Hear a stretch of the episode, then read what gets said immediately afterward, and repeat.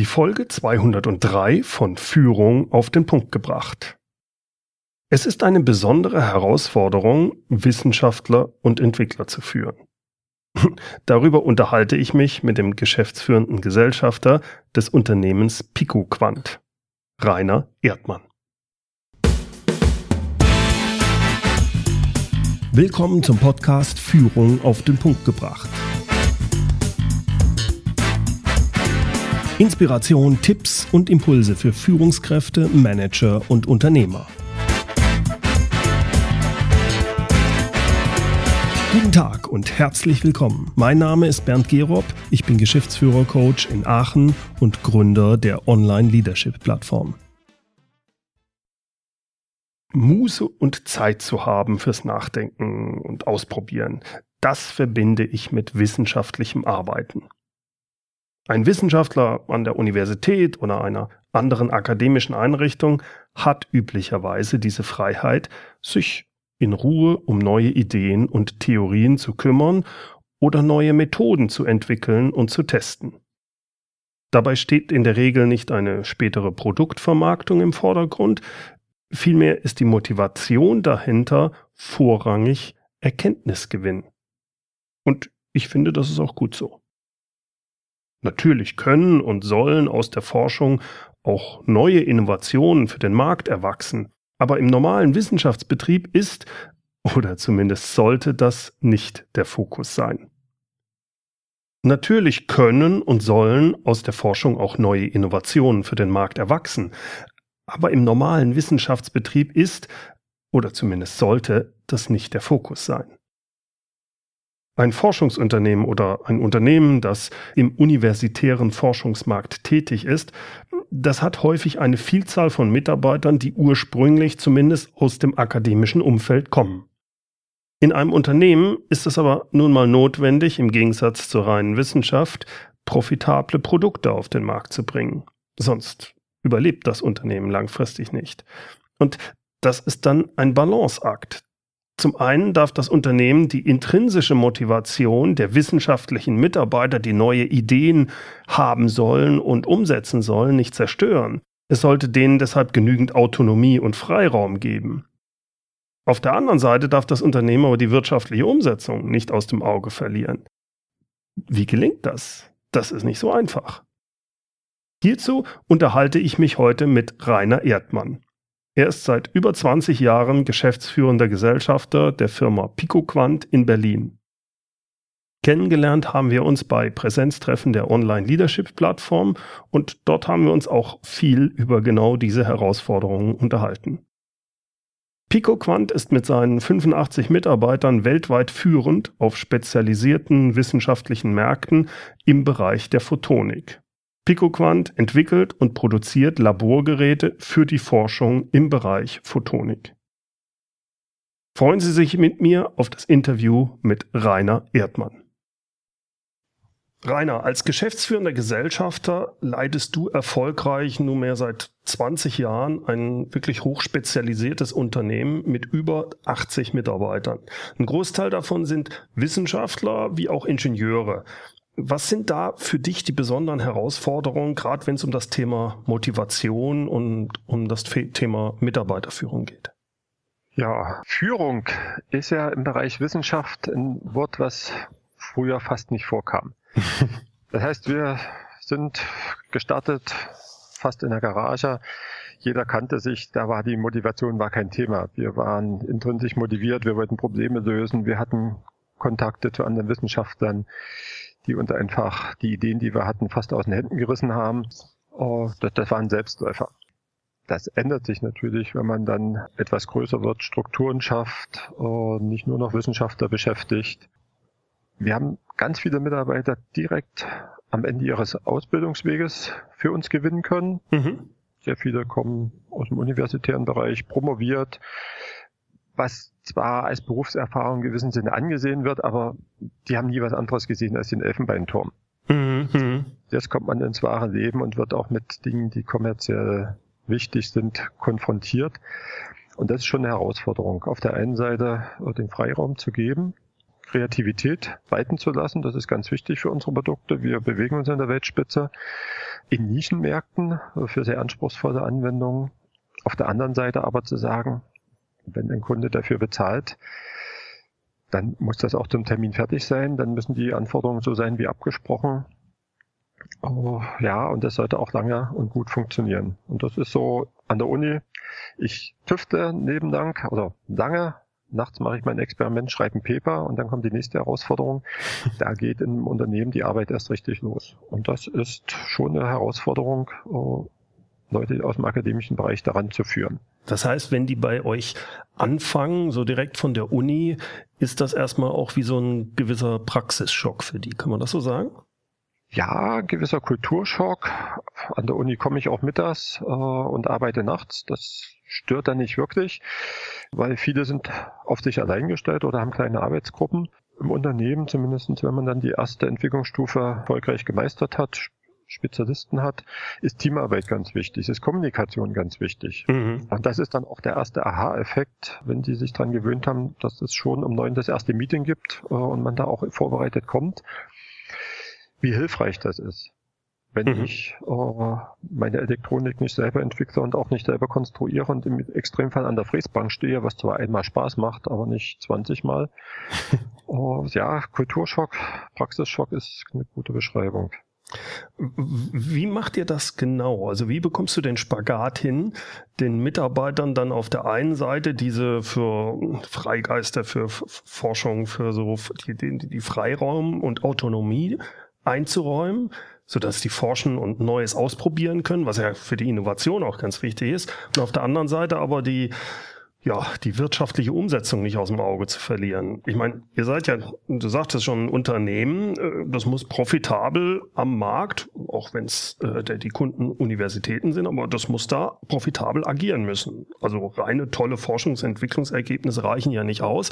Jetzt, ähm, was machst du denn mit einem, der aber äh, das nicht so einsieht? Wie, äh, wie kriegst du das hin? Ah, Spagat ist ein sehr schönes Akronym. Wenn ich jetzt überlege, das sportliche Spagat zu machen, dann fällt mir das ohne Übung schwer und ich werde es auch nie mehr lernen. In dem mentalen Spagat hoffe ich, äh, dass ich irgendwann mal wirklich gut auf den Boden komme. Aber auch das ist schwer und ehrlich gesagt, den perfekten Weg haben wir noch nicht gefunden. Mhm. Es gibt ja so die, die zwei Extreme. Auf der anderen Seite, alles, wenn es wirtschaftlich bedacht wird, zu sagen, gutes Projektmanagement, gute Planung ist die Hälfte des Erfolges. Und dann neigt man schnell dazu, wenn man merkt, dass auf der Motivationsseite das eine oder andere verloren geht. Vor drei Jahren haben wir uns intensiv mit dem Innovationsprozess beschäftigt. Ist auch wichtig, äh, dass in der Größe, wir sind nun über 80 Mitarbeiter, im gewissen Sinne zu kanalisieren, äh, weil bei den vielen Mitarbeitern gibt es so viele unterschiedliche Ideen, die, denen kann man nicht alle nachgehen. Oh, aber zu sagen, ja, dann habt ihr halt fünf Prozent, zehn Prozent eurer Zeit, Google hatte mal 20%, machen mhm. auch nicht mehr so. Spielt mal, die kann man nicht in den Kalender eintragen. Mhm. Also über reine Zeitbudgets geht es nicht. Das ist Kultur, sagen wir jetzt auch wieder, so ein Mindset, zu wissen bei allen Verplanungen, äh, die nötig sind, wie finden wir die Freiräume? Schaffen wir auch äh, eine Umgebung, die halt nicht nach äh, sterilem Labor oder Denkfabrik aussieht, sondern ein bisschen gemütlicher ist. Du bist ja auch als, als Freigeist oft mal im Café unterwegs oder holst dir Inspiration mhm. an anderen Orten, mhm. aber auch die Möglichkeit, äh, mal an einem anderen Ort zu arbeiten. Das haben also eure das Leute, sind, ja? Dass die sagen, das sind Dinge, die wir jetzt ausprobieren. Mhm. So, ja, wir sind hier in Adlershof an einem der Top 10 äh, Forschungscampus der Welt. Äh, mhm. Allerdings sind unsere Rahmenbedingungen, sich mit dem Unternehmen digital mit hoher Bandbreite zu verbinden, waren bis diese Woche eng limitiert. Wir haben jetzt endlich ausreichend Bandbreite, dass auch mehr als drei Mitarbeiter mal von außer Haus arbeiten können. Aber das sind so Dinge, die, die kommen. Die wir schrittweise ausprobieren. Mhm. Haben wir sicherlich auch, auch Fehler gemacht. Ich, ich denke auch nicht jeden Mitarbeiter haben wir bisher erreicht weil äh, auch Leute gibt, die die brauchen Rahmenbedingungen. Ja. Da muss man sich erstmal aufeinander einstellen. Aber die, die Möglichkeit, dein, dass ein Mitarbeiter sagt, also ich tüftel da an einer Sache, jetzt äh, ich mache mal einen Tag Homeoffice, um da an der Sache dran zu arbeiten. Ist das für euch schon möglich? Das ist jetzt seit einem Jahr ausgerollt. Testweise hat ein paar technische Probleme. Äh, auch bei Mitarbeitergewinnung war das ein Thema zu sagen, gut, wenn du pendelst, und das war zu Beginn offen ausgesprochen, mal einen Tag zu Hause, dass du erst Montagabend losfährst. Das sind Dinge, das geht nicht auf jeder Stelle, ich das ganze Jahr über, aber es ist wichtig. Hm. Gerade uh, im Bereich Kreativität uh, hilft es schon, wenn man dieses Instrument zur Verfügung hat. Das sind Dinge, die dann eins zu eins auf Teamebene, auf Bereichsebene mit den Führungskräften abgestimmt werden. Aber ich bin froh, dass wir jetzt die technischen Voraussetzungen haben und auch eine gewisse interne Zurückhaltung. Wie funktioniert das dann mit der Kommunikation? Überwinden konnten. Die, die Menschen sind aufgeschlossen und es wird zögerlich angenommen. Mhm. Aber es startet. Okay. Jetzt weiß ich aus eigener Erfahrung, wie schwierig es also mir als Ingenieur gefallen ist, meine Fachaufgaben zu delegieren und mich dann auf die Führungsrolle einzulassen. Ich denke, das ist bei den Leuten, die du hast, bei Wissenschaftlern überhaupt nicht anders. Führung ist da dann wichtig, aber das Operative ist meistens halt immer dringender. Und das Problem dann ist halt gerade für uns Techniker oder Wissenschaftler, äh, das Fachliche macht ja auch noch richtig Spaß. Das heißt, wie bekommen deine Führungskräfte und wie bekommst du, du bist, kommst ja auch aus dem Umfeld, diese Balance hin zwischen sich wirklich um die Führung zu kümmern auf der einen Seite und das operative Tagesgeschäft und Fachaufgaben auf der anderen Seite die Balance dahin zu kriegen. Welche Tipps hast du das und wie setzen das deine eigenen Leute um? Ja, ich glaube, da hast du den Finger in die Wunde gelegt.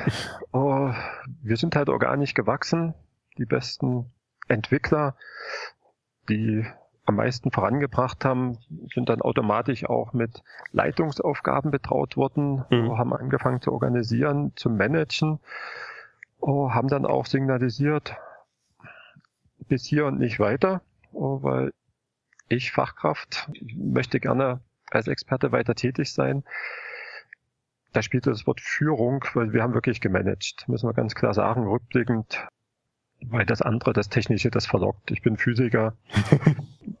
Inzwischen aber auch aus einem gewissen Zwang ist bei mir jetzt die, der Abstand am größten. Nichtsdestotrotz passiert es bestimmt in fünf Prozent der Fälle, dass ich dann versuche, nochmal technisch in die Diskussion mit einzusteigen, wo es vielleicht schlauer wäre, den Mund zu halten, hm. weil die Experten inzwischen doch, doch fitter sind.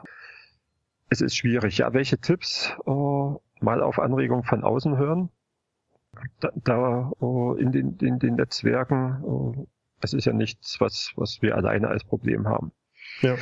Wie, wie lösen das andere? Und da war halt, ich glaube, das ist jetzt dreieinhalb, vier Jahre her, als dein Buch mit Die Katze ist aus dem Haus. Mhm. Die Mäuse, Mäuse tanzen, ne, das uh, so die, die kleine interne Bibel zum Thema das freut mich. Leadership. ja. uh, hier mal einer anbrachte, oh, das klang schon ein bisschen anders für uns. Aber wir sind dann auch nicht so gestartet, ab morgen machen wir alles anders, sondern haben im Bereich der, der Leitungskräfte diskutiert und mit dem Thema auseinandergesetzt. Die Leadership-Plattform mit den da ja auch verfügbaren äh, Interviews und Lektionen war eine gute Methode, da einzusteigen. Dann mhm. haben wir auch mal einen Coach ins Haus geholt, der dann an Praxisbeispielen, das ist, glaube ich, nochmal ganz wichtig, dass man dann so genau dieses Thema durch, durchspielt, mhm. auch als Rollenspiel, wo es einen in den Fingern juckt, als Fachkraft zu agieren, aber es besser wäre, einen Mitarbeiter zu führen, äh, ihn auch mal in den Fehler, solange er übersichtlich ist, reinlaufen zu lassen mhm. und nicht, nicht immer alles besser zu wissen. Oh, aber das, das ist ein langwieriger Prozess. Wie gesagt, regelmäßig einen draufschauen zu lassen, zu glauben, ich mache da zwei Seminare und dann kann ich es, das funktioniert, glaube ich, überhaupt nicht. Oh, und mit Gleichgesinnten austauschen. Die Mastermind-Plattform, die wir da hatten, mhm. eine gute Idee. Oder die Präsenztreffen, wo man sie auch dann mit anderen trifft. Das, das stimmt, ja. Also das, das merke ich halt überall auch so. Das ist genau das, was du jetzt auch sagst. A, die Regelmäßigkeit und nicht zu glauben, das geht von 0 auf 100. Man braucht da Zeit. Auch die ganze Organisation braucht ja Zeit, um sich darauf einzustellen, wenn man so eine Veränderung vornimmt. Ja, und dann auch akzeptieren. Wir haben dann so einen Führungsleitfaden aufgestellt, den haben wir auch an die Wand gehängt und dann reicht schon, wenn sich einer nur mal rumdreht und so mit dem Finger in die Richtung zeigt. Und da steht halt drauf, Fehler passieren. Und das ist bei dem so eine Prozessänderung oder eine Änderung in, in der Herangehensweise angeht, da wird es überall Überschwinger geben und dann auch zuhören und wenn man Glück hat und man hat gute Mitarbeiter und die haben wir, die dann auch Feedback geben, was ja dann schon kritisches Feedback ist, ihr habt das aber übertrieben oder seid, habt euch vergaloppiert, da die nötige Ruhe zu bewahren und zuzuhören und nicht gleich zu argumentieren, was man sich da alles Gutes bei gedacht hat, sondern einfach mal zuzuhören, sacken zu lassen und dann auch den, den Mut zu haben, zu korrigieren, wenn man eine Sache in der Theorie gut klang, aber gerade fürs Unternehmen nicht passt. Ja, ja. Die Anforderungen an deine Mitarbeiter in eurem Unternehmen. Du hast es vorhin ja schon gesagt, als ihr vor 20 Jahren angefangen habt, war da eine kleine Gruppe, jetzt seid ihr eine größere, aber es hat sich ja auch viel verändert hinsichtlich neuen Technologien und, und, und ob jetzt agiles Vorgehen, was weiß ich nicht alles. Was würdest du sagen, wie haben sich die Anforderungen und auch jetzt die Arbeit deiner Mitarbeiter verändert und wo geht für euch die Reise hin?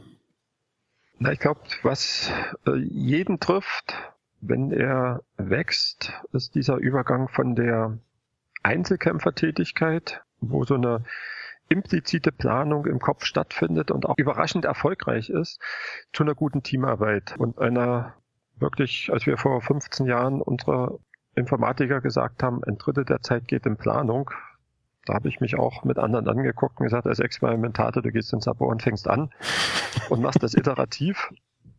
Da war viel Wahres dran und ist viel Wahres dran. Und das ist halt im Bereich Teamarbeit, dass man sich dort auch spezialisiert äh, und akzeptiert, dass vier Mitarbeiter nicht so viel schaffen wie drei, mhm. von der Menge her. Aber die Qualität wird eine ganz andere, äh, wenn man Anforderungen sauber spezifiziert, einen vernünftigen Projektplan macht und die Meilensteine ernst nimmt. Das böse Ende kommt eh, auch wenn man es am Anfang versucht zu, wegzudrücken. Äh, also dann eine, eine ehrliche Kultur im, in der Projektarbeit. Und wenn es dann noch in Richtung Matrix geht, dass man viele Spezialisten aus unterschiedlichen Bereichen braucht, das ist eine deutliche Veränderung. Ja, eine, eine andere ist auf emotionale Art Soft Skills. Junge Leute, die heute an unsere Tür klopfen, sind ganz anders sozialisiert. Wie genau meinst du das? Die sind mit modernen Medien, Social Media aufgewachsen. Mhm. Die haben eine ganz andere, äh, ein anderes Selbstverständnis von Work-Life-Balance. Wir haben versucht, gutes Projektmanagement klassischer Art einzuführen. Mhm. Agile äh, Scrum äh, in, im IT-Bereich äh, aufgekommen und durchaus erfolgreich ist bei Hardwareentwicklung nicht ganz so einfach einführbar. Äh, aber da haben wir jetzt halt auch zwei, drei junge Kollegen, die immer wieder an den Ketten zerren und sagen, mach doch mal. Und mhm. im, im begrenzten Maße versuchen wir die Ratschläge auch anzunehmen. Und die Herausforderung ist, die wünschen sich viel mehr, verständlicherweise. Und jetzt eine Balance hinzubekommen, zu signalisieren, wir greifen behutsam auf, aber bitte habt Verständnis. Inzwischen ist die Struktur halt doch relativ gut etabliert. Wir können nicht alles auf den Kopf stellen. Das heißt, ihr übernehmt die Sachen wie, wie, wie agiles Vorgehen äh, behutsam, sagen wir es mal so, dort, wo es für euch, wo ihr glaubt, da passt es gut rein. Oh, das ist jetzt gerade im, im, im Softwarebereich, die laufenden Projekte haben es noch nicht, aber es, es wird offen diskutiert, lässt sich das beim, beim nächsten Mal einsetzen oder lassen sich zumindest gewisse Untermengen davon einsetzen. Mhm. Oh, es ist auch interessant zu beobachten, wie, wie sich dann die Mitarbeiter nach einem Jahr selber nochmal positionieren und sagen, ja, also wenn wir die guten Dinge aus beiden Welten zusammenbringen können, mhm. weil ich merke jetzt auch im Vergleich zu den vielen Sprints, die wir hatten und Umwegen, die wir da gegangen sind, so wie ihr es macht, ist auch nicht schlecht. Das ist immer ganz spannend zu beobachten, wie sich da Leute, die direkt von der Ausbildung kommen und welche mit viel Berufserfahrung, wie die sich so positionieren. Okay. Die Leute, die schon viel anderes erlebt haben, Und einer meiner Sprüche ist, besser oder anders, das hängt sehr stark vom Betrachtungswinkel ab. Und wer so aus dem akademischen Elfenbeinturm kommt, der möchte vieles besser machen. Wer schon zwei, drei Arbeitsstellen hinter sich hat, der ist erstmal schon deutlich zufriedener hier und stellt dann fest, ja, ihr macht das anders, ist, ist spannend, gefällt mir auch. Ich habe hier noch einen Vorschlag, äh, denkt mal drüber nach. Ob es besser ist, weiß ich gar nicht. Mhm, das mhm. ist dann, da spricht die Erfahrung mit. Aber diese Mischung aus Erfahrung äh, älterer Kollegen und jungen, dynamischen Leuten, die, die ist spannend und, und bringt einen weiter. Wenn ihr jetzt Mitarbeiter sucht, worauf achtet ihr besonders? Also wenn ihr neue Leute einstellt. Und was ist dir da besonders wichtig? Ich, ich glaube, da hat sich im Laufe der Zeit auch der Blick, mein Blick, aber auch der Bereichsleiter, die jetzt hauptsächlich ihre Mitarbeiter suchen, dahingehend gewandelt. Früher stand das Fachliche, der absolute Experte ganz stark im Vordergrund. Mhm. In, inzwischen sagen wir die, die Persönlichkeit, der mhm. Mensch. Manchmal steht es dann unter Soft Skills, aber ich schaue mir ganz, ganz intensiv immer das, das Ende der Lebensläufe an. Was machen die Leute sonst? Wie engagieren sie sich in ihrer Freizeit? Wie engagieren sie sich gesellschaftlich? Äh, wie kommunikationsstark sind sie? Diese inneren Eigenschaften, die lernt man als Mensch mit 30, 40 Jahren kaum noch. Beziehungsweise Fachwissen, man wird sie nicht ändern, ne? oder nicht man wird stark. sie nicht ändern, mhm. man kann sich anpassen. Fachwissen kann man auch mit 50 und 60 noch erwerben. Mhm. Aber ich hatte eingangs gesagt, diese Teamarbeit ist jetzt so wichtig geworden für uns. Und deswegen kommt es auf die Persönlichkeit sehr stark an. Mhm. Das heißt, wenn ihr so sucht, worauf achtest du dann, wenn sich jemand äh, bewirbt? Sagst du, okay, was hat, macht er in seiner Freizeit, was, ähm, um, um so ein Gesamtbild zu bekommen oder wie gehst du davor? Der, der Lebenslauf gibt schon, oder einmal die Bewerbungsunterlagen an sich geben schon ein bisschen äh, zwischen den Zeilen Wissen her. Mhm. Und dort fallen halt bei uns die Leute mit den gebrochenen Lebensläufen, mit den unvollständigen nicht aus dem Raster. Äh, mhm. Und ich glaube, das ist der, der große Vorteil, äh, den wir haben, dass die Konzerne äh, noch so klassisch agieren. Zumindest haben wir dann oft den Eindruck, wenn man so fragt, wo habt ihr euch sonst beworben? Mhm. Ja, da wurde ich nie eingeladen. Wir haben auch einige Menschen 55 plus jetzt eingestellt. Mhm die, die sind ganz wertvoll mit ihrer Erfahrung. Das ist so die Papierform. Also dort nicht einfach nach Stromlinienförmigkeit schauen. Das ist eher das Falsche. Mhm. Dann sind wir jetzt verstärkt dazu übergegangen, auch die Leute zum Kennenlerngespräch einzuladen. Oh, reinweg vom Wording her ist das für die Atmosphäre besser. dort in den ersten Gesprächen auch wirklich zu sehen, wie ist die Chemie mal im privaten, familiären Freizeitbereich sich zu unterhalten, was für Sorgen da sind, und nicht die Prüfungssituation, die wir, glaube ich, am Anfang zu stark gemacht haben, mhm. das Fachliche zu prüfen. Mhm. Das ist auch Gegenstand, aber das ist dann wirklich in einem zweiten Gespräch, wo dann ah, die fachlichen Aspekte ganz stark im Vordergrund stehen. Okay, verstehe ich. Was würdest du denn momentan sagen, ist deine größte Herausforderung, du als Geschäftsführer, und wie gehst du damit um? Na, die geht äh, schon in Richtung Mitarbeiter, Mitarbeitersuche. Ich hatte zwischenzeitlich erwähnt, die perfekten Führungskräfte sind noch nicht, nicht vorhanden, weil wir auf ganz vielen Positionen die Mischung haben aus Fachkraft und das möchte ich auch respektieren. Wer 20 Jahre hier ist und sein Herzblut in die Produkte gesteckt hat, die sprechen wirklich von meine Babys, mhm, äh, mhm. die, selbst wenn die jetzt erwachsen sind, weil manche Produkte sind so alt und sind immer noch stabil im Markt, die, die, die möchte ich ihnen nicht wegnehmen. Ja, das verstehe ich. Oh, ich selber musste mich dann irgendwann entscheiden, dass ich also im Physiklabor nicht mehr ganz so viel verstehe, aber von der Applikation noch einiges und mehr das Wissenschaftsmarketing äh, betreibe und auf Konferenzen noch aktiv bin. Äh, aber wir haben jetzt nochmal zwei Führungspositionen ausgeschrieben, die also dicht äh, an der Geschäftsleitung äh, angesiedelt sind. Mhm. Äh, und das Bindeglied zwischen den nach wie vor fachlich orientierten Bereichsleitern, die, die für den kleinen Teil, den die, also die Hälfte ihrer Zeit ungefähr für Führung aufbringen können, eine hervorragende Arbeit leisten. Äh, aber wir haben beide gemerkt, die Geschäftsleitung als auch die Bereichsleiter, da bleibt was auf der Strecke. Das heißt, ihr sucht jetzt Leute bewusst von außen, die, sagen wir mal, gar nicht so tief dann in diesem Fachlichen bei euch drin sind, und, und seht das als Vorteil, weil die können sich ja dann wirklich nur durch Führung erfolgreich sein. Äh, die fachliche Tiefe fehlt ihnen dann ja. Ne? Also genau, wir suchen jetzt also ganz konkret einen Marketingleiter, wo wir sagen, auf wissenschaftlich-technischen Gebiet, da sind wir Weltspitze und da haben wir auch Applikationsspezialisten im Vertrieb und auch im Marketing, Leute, die wirklich promoviert haben, für uns Texte schreiben. Jetzt suchen wir einen, der methodisch gut gelernt hat, ideal an zwei, drei verschiedenen Positionen, um auch die Unterschiedlichkeit äh, verschiedener Modelle kennengelernt zu haben.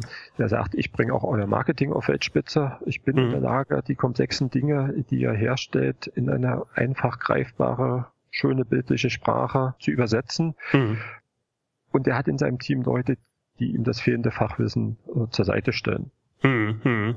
Das heißt, so einer, der muss gut kommunizieren können, der muss auch so ein bisschen die Politik verstehen und, und, und die Strömungen mitkriegen, um erfolgreich genau. da sein zu können. Ne? Der muss so viel, also Verständnis entwickeln, aber das erwarten wir auch nicht in zwei bis drei Monaten, sondern in zwei bis drei Jahren, dass er dann schon mit Kunden, potenziellen Kooperationspartnern gut kommunizieren kann, vermittelt, wo liegen die Stärken von PicoQuant, aber er muss nicht das Detail verstehen. Mhm. Ein bisschen mehr Detailverständnis auf der zweiten Position Entwicklungsleitung. Wir haben drei interne Entwicklungsbereiche, die ich im Moment noch direkt führe. Und dort jemand zu haben, der mit den Werkzeugen gut vertraut ist, der da die Projektleiter unterstützen kann, der Multiprojektmanagement, die Ressourcenverteilung ist mhm. wahrscheinlich in jedem Unternehmen eine, eine, Herausforderung. Aber auf der anderen Seite, was wir eingangs hatten, auch im Innovationsprozess in der Lage ist, da die zwei Facetten abzubilden, die Freiräume zu schaffen, eine Innovationskultur weiterzuentwickeln. Das heißt, da ist euer wirklich euer, euer Ziel jetzt zu sagen, Mensch, wir brauchen so einen von extern einen Marketingleiter, von externen Entwicklungsleiter, der das, was wir da aufgebaut haben und auch die Leute richtig führen kann, führen wirklich im Sinne von mitnehmen und deswegen müssen das auch von außen zwei Leute sein. Das kann ich gut verstehen.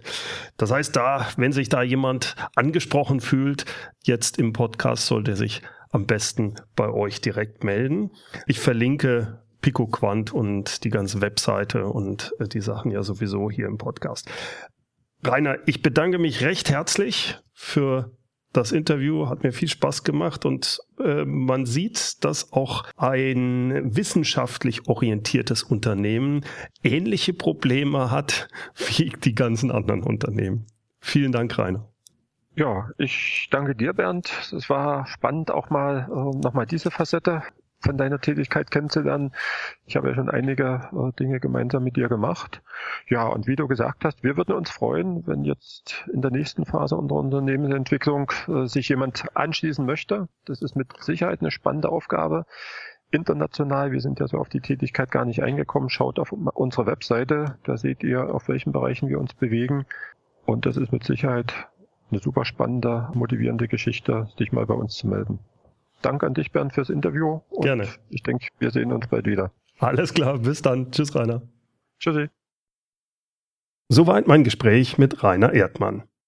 Das transkribierte Interview, wie auch alle Links zu Rainer Erdmanns Unternehmen PicoQuant, wie auch zu den ausgeschriebenen Stellen bei PicoQuant, finden Sie wie immer in den Show Notes unter www.mehr-führen.de Schrägstrich Podcast 203. Führen mit UE. Zum Schluss kommt noch das inspirierende Zitat, diesmal von Kevin Lehmann. Lass deinen Leuten Bewegungsfreiheit, aber stell sicher, dass sie wissen, wo die Zaungrenze verläuft. Aber verwechsle nicht Grenzen mit Zaumzeug. Herzlichen Dank fürs Zuhören. Mein Name ist Bernd Gerob und ich freue mich, wenn Sie demnächst wieder reinhören, wenn es heißt Führung auf den Punkt gebracht. Inspiration, Tipps und Impulse für Führungskräfte, Manager und Unternehmer.